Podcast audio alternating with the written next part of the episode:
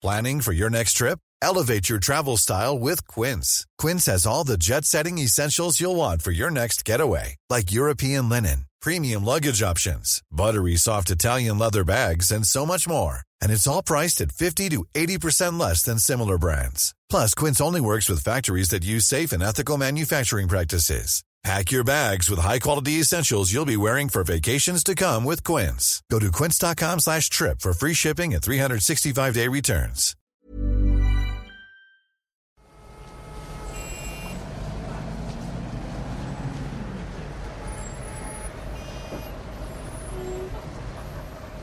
Tenía 20 años, iba caminando a tomar un camión después de acudir en el día a un festival de música del mundo.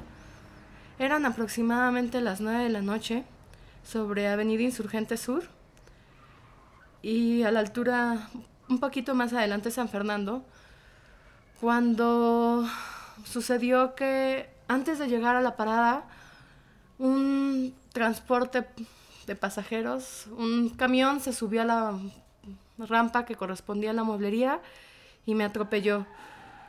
Fui llevada al hospital, en donde a mi familia le dijeron que estaba yo bastante grave y mi familia decidió llevarme a otro hospital porque no creían en los diagnósticos de la gravedad de mi situación ni de que iba a perder muchas partes de mi cuerpo. Yo tengo conciencia y recuerdo hasta las 6 de la mañana, cuando me iban a meter a cirugía, que volví en sí, a lo mejor salí del shock y enterarme que iba a entrar a cirugía, iba a perder una parte de mi cuerpo, iban a tratar de salvar lo más posible. Tenía, cuando el autobús me atropelló, me arrancó la mitad de mi pie e iban a intentar salvármelo. Me lograron salvar la mitad del pie izquierdo, pero debido a una bacteria que adquirí, perdí tejidos correspondientes a lo que es lo fundamental del pie. Y me pasé eh, ocho años en cirugías, intentando salvarlo, me pusieron injertos y un colgajo y haciendo la vida lo más normal posible. Hasta el momento en que ya vi que no era la vida que yo quería, la vida que yo necesitaba, pedí mi amputación y a partir de ese momento mi vida cambió por completo. Primero porque fue una decisión que yo tomé estando viviendo en Baja California Sur, alejada de mi familia, alejada de muchas presiones, viendo que yo no podía tener la calidad de vida que quería y no era la forma en la que yo podía hacer mi vida. Entonces, a partir de mi amputación fue una nueva forma de nacer, encontrarme, aprender nuevas cosas y encontrar otra esencia de mí. Wow, ya. Eso fue hace 13 años, no, ¿verdad? Sí, hace 13 años. Tienes 33 ahora y tu accidente fue cuando tenías 20 años. Exactamente. 13 años después, narra un día típico tuyo. Trabajo haciendo síntesis informativas sobre noticias de política y economía nacionales e internacionales y juego básquetbol en silla de ruedas. Mi día a día es me despierto, me preparo para ir a entrenar, a las 7 de la mañana estar entrenando, mm, termino de entrenar aproximadamente a las 10 de la mañana, a desayunar, después del desayuno es la jornada laboral, para las 2 de la tarde estar dedicándome a comer, posteriormente descansar y a las 5, 6, 5 y media de la tarde estar nuevamente entrenando hasta las 9 de la noche y tener por fin el tiempo para un descanso y un sueño pleno. ¿Y a qué hora te vas a dormir? 11 mm, de la noche. Wow. Oye, ya, ¿y dónde entrenas? Entreno en el Centro Paralímpico Mexicano, que se encuentra enfrente del Palacio de los Deportes en Churubusco y Añil. Wow. Oye, y tú y yo nos conocimos por un panel de Nike de la campaña de Tiempo de Ser Héroes, donde me dijeron que fuiste de las mejores jugadoras de los para Panamericanos de Lima este año 2019. ¿Cómo le hiciste para llegar a la selección mexicana? ¿Cómo llegó el básquet a tu vida? El básquetbol llegó a mi vida mm, presentándomelo como un método de rehabilitación. En el hospital donde me atienden, me invitaron a jugar básquetbol como una forma de integrarme y conocer gente con discapacidad y mantenerme en movimiento y a partir de ese momento me encantó. Logré y tengo la motivación para seguir aprendiendo, seguir superándome. Eso fue hace dos años Y hace un año fui invitada a pertenecer a la selección nacional y eso implica una motivación mucho más grande, pero todo empezó siendo un método de rehabilitación para ahora convertirse en una forma de vida. ¿Y por qué el básquet, Yao? ¿Por qué no natación? ¿Por qué no...? ¿Qué fue lo que viste ahí que dijiste de aquí soy? Primero porque fue el único deporte que me presentaron. A pesar de que yo he practicado diferentes deportes a lo largo de mi vida, fue el primer deporte adaptado que me presentaron y la verdad el reto que me implica la coordinación, que es muy difícil coordinar una silla de ruedas y con un balón y más yo que nunca había usado una silla de ruedas, es impresionante. El ambiente del equipo, mi primer equipo es hermoso, las personas con las que conviví siempre es motivándome y después yo misma irme encontrando, irme retando, irme sintiendo satisfecha y feliz con las cosas que hago, eso ha sido mi motivación para que decirme quedo en básquet, además que lo que implica la emoción, la felicidad de jugar y el trabajo en equipo es muy emocionante. Oye, y si te hubieras quedado sin amputar tu pie, no hubieras nunca estado en la selección, básicamente, porque no ni practicabas un deporte, ¿no? No, nunca hubiera llegado a jugar básquet, nunca hubiera llegado a tener una amputación, nunca hubiera llegado a selección. En realidad, quién sabe qué sería de mi vida, no me la puedo imaginar. ¿Tenías sueños a los 20 años antes de tu accidente? Viajar, ser feliz. Ah, y ahora estás viajando mucho. Viajo y soy feliz. Entonces, ah. tengo lo que quería simplemente de un modo en que nunca me lo imaginé. Y cuando decidiste amputarte, la mayoría de la gente me imagino que te decía que no lo hicieras porque es lo como lo natural decirte que intentar salvarlo, ¿no? Siento que todos pensamos así. Cuando tomaste esa decisión, ¿qué es lo que estaba pasando por tu cabeza? Sí es una parte muy difícil, sobre todo en el ámbito familiar. Era lucha porque la medicina avanza y no puedes darte por vencida, pero la realidad es que yo nunca me di por vencida.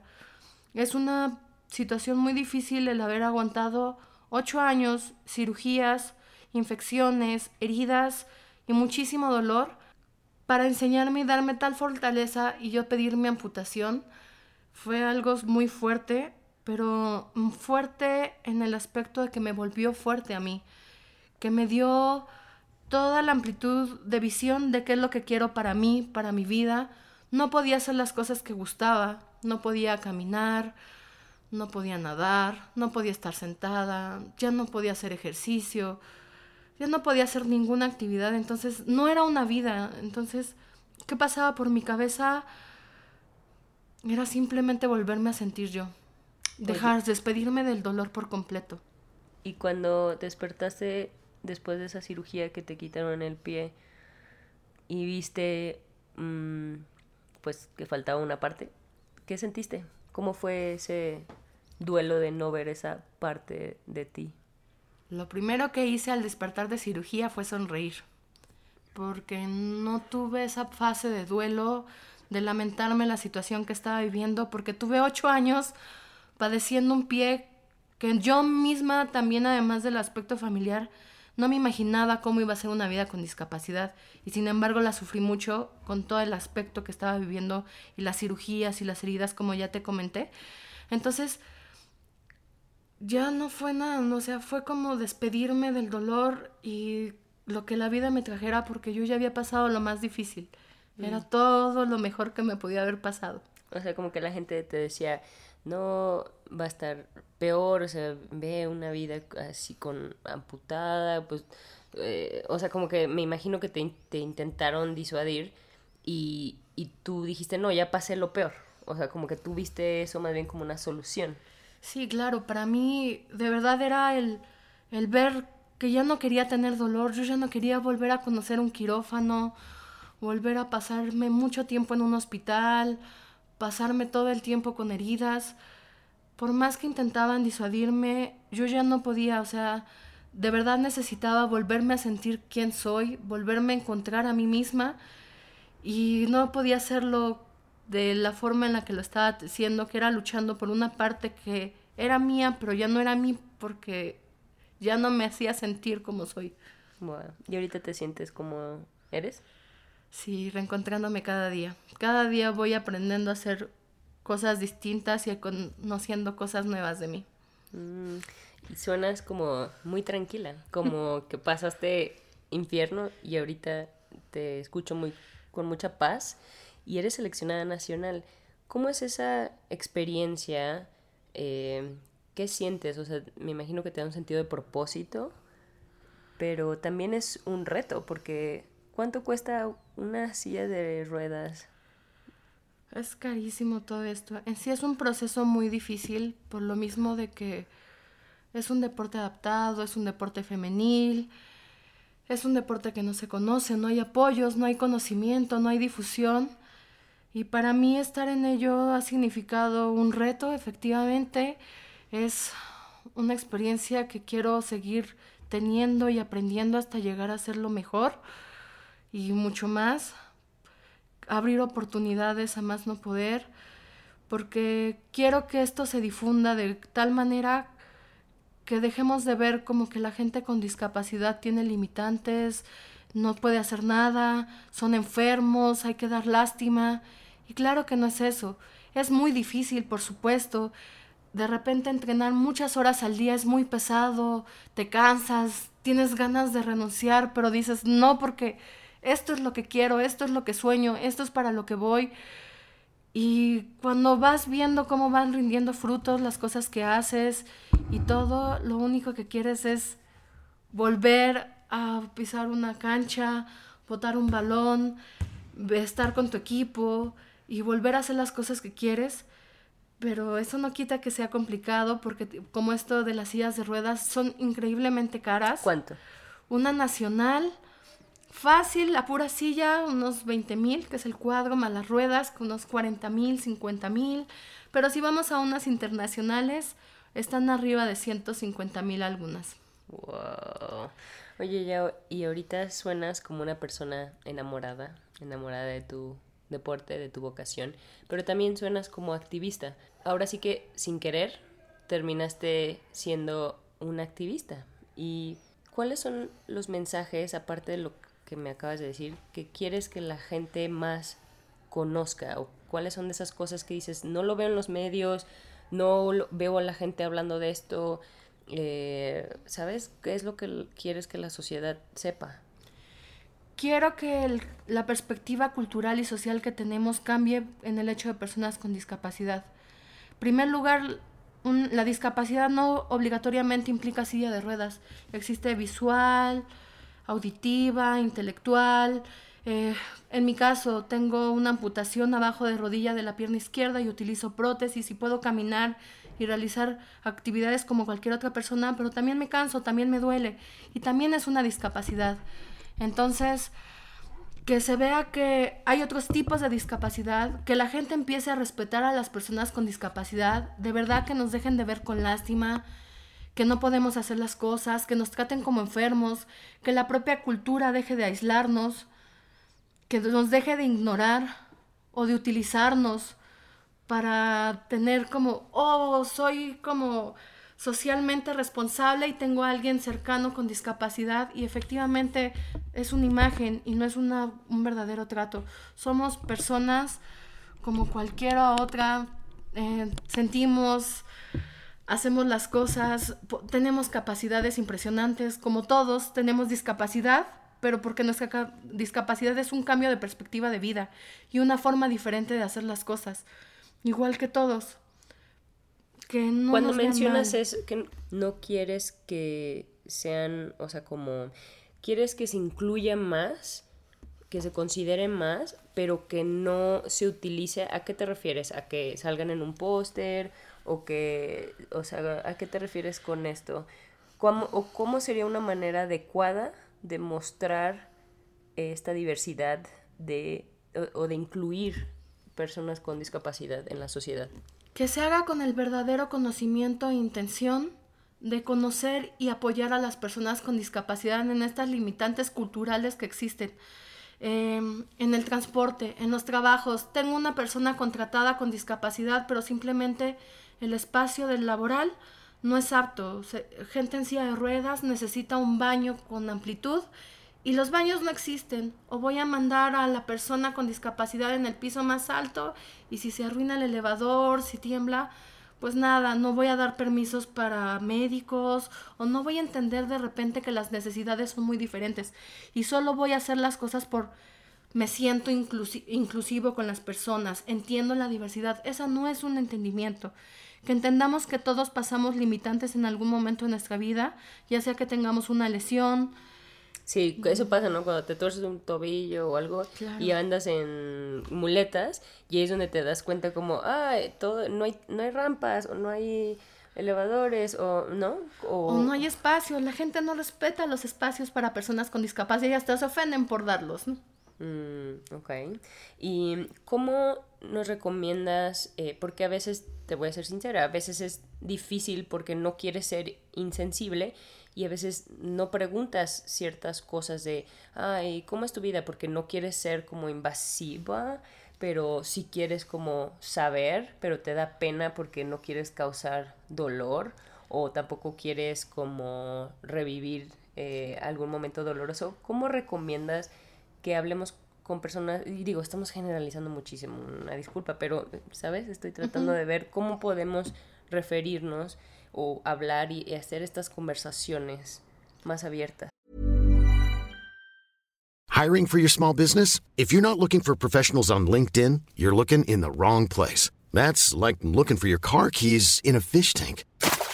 LinkedIn helps you hire professionals you can't find anywhere else, even those who aren't actively searching for a new job but might be open to the perfect role. In a given month, over 70% of LinkedIn users don't even visit other leading job sites. So start looking in the right place. With LinkedIn, you can hire professionals like a professional. Post your free job on linkedin.com slash people today.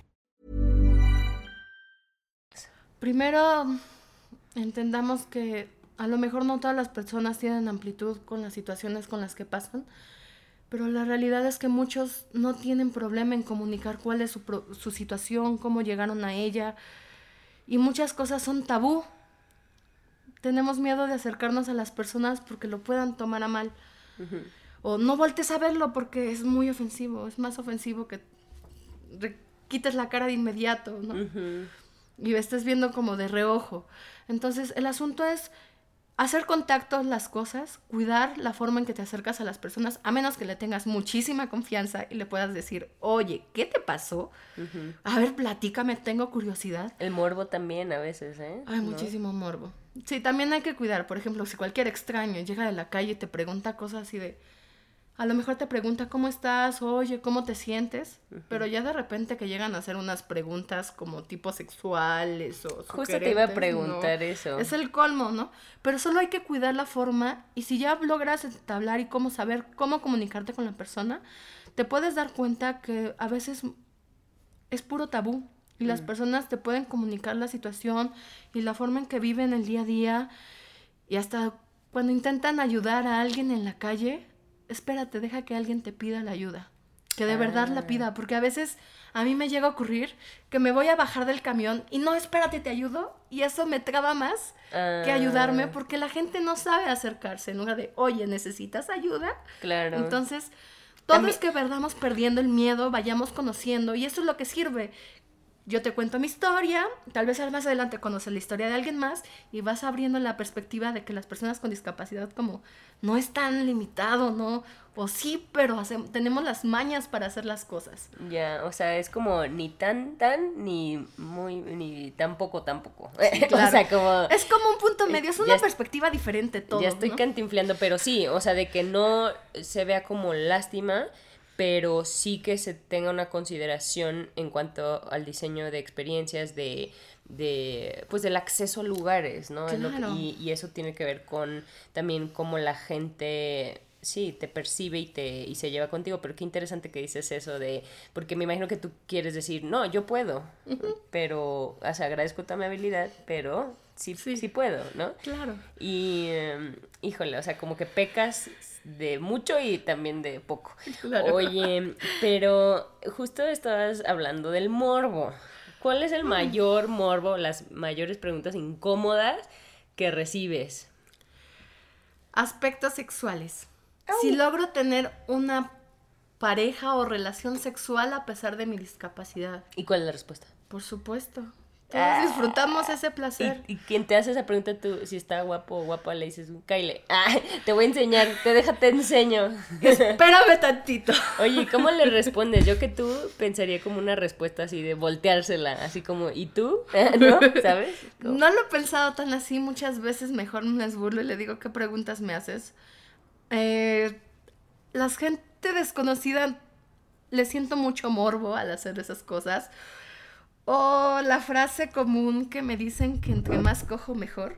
Ah, ese es súper bueno. Entonces yo con discapacidad pierna y a final de cuentas mi caminar es un poco esa es diferente. tu frase, es tu entonces- eslogan. Pero Mientras la más- gente a veces llega a intentarte decir esas cosas y no van. Entonces a veces como mete muy Mm. Y tú, lejos. no, no puedes, no puedes decirme esto. Así no te puedes acercar a mí, o sea. Ya. Oye, ¿y tú has estado con personas em, con y sin discapacidad después de tu amputación? Efectivamente, con ambos. Y la persona que no tenía discapacidad no le importó que tú tuvieras discapacidad. No, y además yo no oculto mi discapacidad. Me encanta cómo se ve mi prótesis, utilizarla. Y es obvio, entonces la persona que decide estar conmigo sabe el contexto, a lo mejor es muy extraño, no conocen, nunca han estado con alguien con discapacidad, pero no tengo problema alguno. ¿Qué dices? Hasta soy más caliente. Ah, no te creas. No sé. Ah, dice, no, no lo he probado porque estaba muy chavita cuando, cuando pasó. Ah, pues muy bien, ya. ¿Qué otro tipo de preguntas que dices? Ay, ay, ay, que volteas la cara. ¿Qué dices? Esto no se lo harías a una persona en la calle, así. Una cosa que no me gusta que me, pre- que me digan en, la, en, en general es qué triste que te haya pasado, lo lamento mucho, tu vida podría ser mejor de otra forma. Eso Mm, Y tú eso no ayuda, güey. No, o sea, mi vida es excelente de esta forma. Como todas las vidas tiene sus altos y sus bajos, pero es excelente. Me ven con lástima o es que yo no entiendo qué me pasaría fuera de mi vida, yo no lo lograría si me pasara algo así. Pues yo tampoco me lo imaginé. Simplemente uno aprende a salir adelante y con las herramientas que tiene.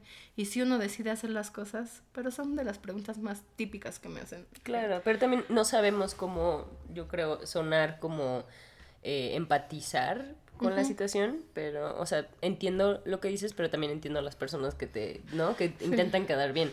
Pero suena como que tú ya le diste la vuelta, o sea, como que tuviste un duelo muy cabrón y, y le diste la vuelta. Pero cuéntame ese momento oscuro y cómo le hiciste para salir de él, porque eso le pregunto a las chicas que han estado en el podcast, ¿cómo le haces para sacarte de esos momentos, pues que estás agüitada como todo mundo, ¿no? Claro, es una parte esencial de nosotros tener estos momentos. ¿Cómo le haces para sacarte de esa? Del momento más oscuro que pasé con todo esto tras mi accidente, fue mucho enojo, mucha tristeza. Necesité mucho a mi familia y a los pocos amigos que quedan después de vivir ese tipo de situaciones, porque bien dicen que los amigos se conocen en la enfermedad. Entonces prácticamente me quedé sola. Pero gracias a ello y a ir encontrando opciones nuevas, fui poco a poco saliendo adelante. Hasta entendiendo que es parte y es necesario sentirse a veces triste y enojado, pero solo es para tener un impulso hacia adelante. Y hasta la fecha, cuando tengo días malos, es tomo mi descanso, tomo mi camino, si necesito me tomo una chela, me relajo, paso el momento, descanso y el día siguiente vamos por cosas nuevas. ¿Y quién te enseñó a ser así o de dónde aprendiste esa actitud? Mi madre. Ah, Mi madre es, bueno, mi familia en general, pero mi madre es como de las personas que más cercana tengo, aunque mi juventud fue mucho conflicto, pues somos seres un poco opuestos y yo soy muy hiperactiva.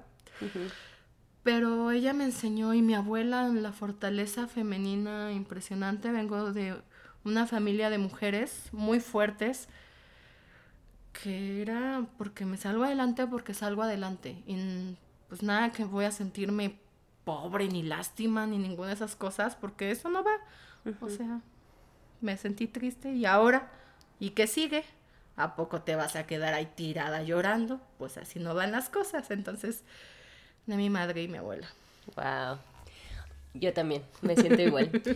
Oye, y ahora te vas a preparar para el Mundial 2021. Mencionas que no hay apoyos y no hay... eh, bueno, sí hay, pero, pero no tanto, ¿no? Como en otros deportes, o no sé.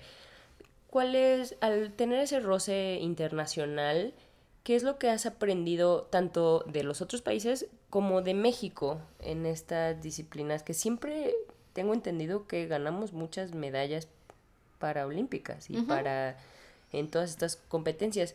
Cuéntame un poco de eso. O sea, ¿por qué crees que a México le va tan bien a pesar de todo? Primero porque creo que somos una cultura muy fuerte y muchas personas que conocen el deporte y tienen discapacidad, también hay mucha gente joven o que empezó joven en todo este tema del deporte y encontraron su forma de vida. Y a partir de que las primeras personas empezaron a mostrar fortaleza, empezó México a llamar la atención y a traer entrenadores y visión para ver que aquí hay talento. Y esos pequeños pedazos que no son muy visibles en la sociedad, pero estas personas van haciendo mucho, mucho trabajo para lograr salir adelante y sacar el deporte adaptado adelante. Es muy difícil porque no hay apoyos. La mayoría de las personas sabe que existe el deporte adaptado porque conocen los olímpicos y que después de los juegos normales hay deporte adaptado, pero en realidad nadie lo conoce. Sé que existe, pero no lo conozco, no lo he visto, no tengo dedicación, no sé que siquiera que en mi comunidad hay gente que practica deporte y es deporte adaptado. Entonces, con esta parte de aislar y reprimir y tener como oculto este segmento, es muy complicado, pero también la gente no se rinde. Nosotros no nos rendimos. Hay mucha gente y muchos años, desde hace muchísimos años, que la gente se ha dedicado y se ha esforzado tanto porque de verdad son cosas que apasionan y... Se ha esforzado por tener becas vitalicias, ¿no? y por dejar descendencia para los demás atletas. ¿A qué se refiere eso, descendencia? Eh, quien consiguió las becas vitalicias fueron los atletas y costó mucho esfuerzo. ¿Y estas becas son solo para los que llegan a selección nacional? No, no son para selección nacional, son para medallistas olímpicos o récords Ah, mundiales o mundial. Ok, pero esas son también para los atletas que no son de Paralímpicos, según yo, ¿no? Las. Ajá, son lo mismo. Pero, Pero no fueron dadas al mismo tiempo. Ah, o sea, a final de cuentas, Sí, porque se sigue viendo viendo como que ustedes están en segundo plano de los Olímpicos, ¿no? Claro, o sea, somos Mm. siempre como una parte oculta de la situación y la gente ha luchado, la gente se esfuerza, los atletas se esfuerzan, los entrenadores se esfuerzan porque esto salga a flote, la gente no se rinda y, y cada vez ver que hay muchos, muchos niños, muchos jóvenes, lamentablemente la población con discapacidad crece día a día. ¿Por qué? Primer lugar, diabetes. Somos el Número país uno. número uno con diabetes en el mundo. Segundo lugar. Eh, vámonos jóvenes y sigan utilizando motocicletas sin tener el cuidado pertinente. No manches. Vayamos a enfermedades también como cáncer o la discapacidad que uno nace, ¿no? También. Pero diabetes es el El número, uno. wow. Y se puede evitar, oye. Claro. Oye, y al rozar con otros países, ¿qué aprendiste de este roce internacional este año? Que quiero llegar mucho más lejos. ¿Sí? ¿Viste así como, un- sí podemos? O sea, como que no los viste tan difíciles. No, o sea, son situaciones complicadas porque a veces nos enfrentamos a contextos de primer mundo. Llámese Nosotros- Estados Unidos, Canadá. ¿no? Exactamente, de ellos me estoy refiriendo. Y es un contexto diferente, pero nosotros tenemos todas las herramientas para llegar igual de lejos. Es más difícil a lo mejor por la falta de apoyos, pero tenemos todo. Entonces es motivante, es...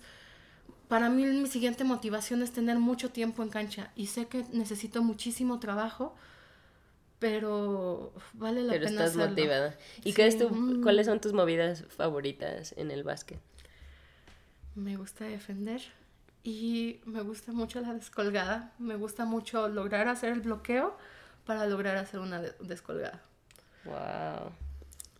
Y claro, jugando en silla de ruedas, el correr en la silla y voltear rapidísimo a velocidad me es mucha adrenalina. Ya sé, porque van bien rápido, ¿no? Sí, también es muy rápido. ¿Y cómo son los faules? ¿Solo con la mano? ¿O porque puedes chocar, así como los carritos chocones? Sí, a final de cuentas es un deporte de contacto. Las reglas de básquetbol adaptado y básquetbol convencional son muy similares, pero sumémosle que tenemos una silla de ruedas, un aparato externo y jugamos sentados. Pero los faules son, obviamente, como lo mismo. Si vas a tirar, no te voy a pegar, ¿verdad? No, sí, sí te voy a pegar. Ah, no te crees. Ah, no te voy a jalar del brazo. Pero una de las cosas que tenemos que cuidar mucho es el choque en la silla de cierta parte. A final de cuentas, hay mucha Como los facilidad. Golpes bajos, ¿no? Ajá, pero nosotros nuestro golpe bajo es de media silla hacia atrás porque corremos el riesgo de lesionar a la otra persona porque a final de cuentas nos caemos frecuentemente, por eso estamos amarrados a la silla, pero puedes chocarlo de tal forma que se pegue en la cabeza o Mm, lastimarlo, entonces de la media silla para atrás o del eje de la rueda para atrás están prohibidos los choques. Ah, ok. Entonces sí se puede haber ese contacto físico, pero no estos golpes bajos, ¿no? No, no, no. Oye, y bueno, recientemente saliste en una campaña nacional y hay pósters y hay videos de ti a nivel, me imagino como nunca te imaginaste, ¿no? ¿Qué ha sido lo más bonito de poder tener esta visibilidad? Y lo digo porque yo también crecí, tenemos la misma edad, crecí sin ver muchos modelos de mujeres atletas a quien admirar y ahora te toca a ti ser ese modelo para otros. ¿Qué ha sido lo más bonito de esto? Agradezco infinitamente la oportunidad de que yo poder ser representativa para algo o para alguien, poder motivar a alguien y enseñarle que la vida no se acaba, que hay muchas posibilidades.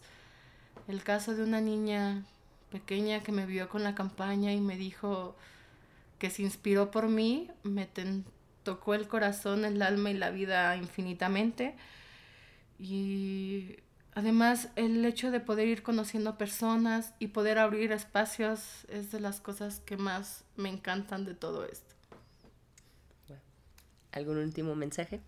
A pesar de todas las circunstancias que cada persona pasamos en la vida, siempre hay muchísimas más opciones que hacer. Y todos vamos a pasar momentos buenos y malos, pero depende de nosotros hacer los momentos malos buenos y seguir adelante. Gracias por escuchar Ellas Ahora. Te invitamos a que compartas este episodio con esa comadre que necesita una buena dosis de inspiración genuina.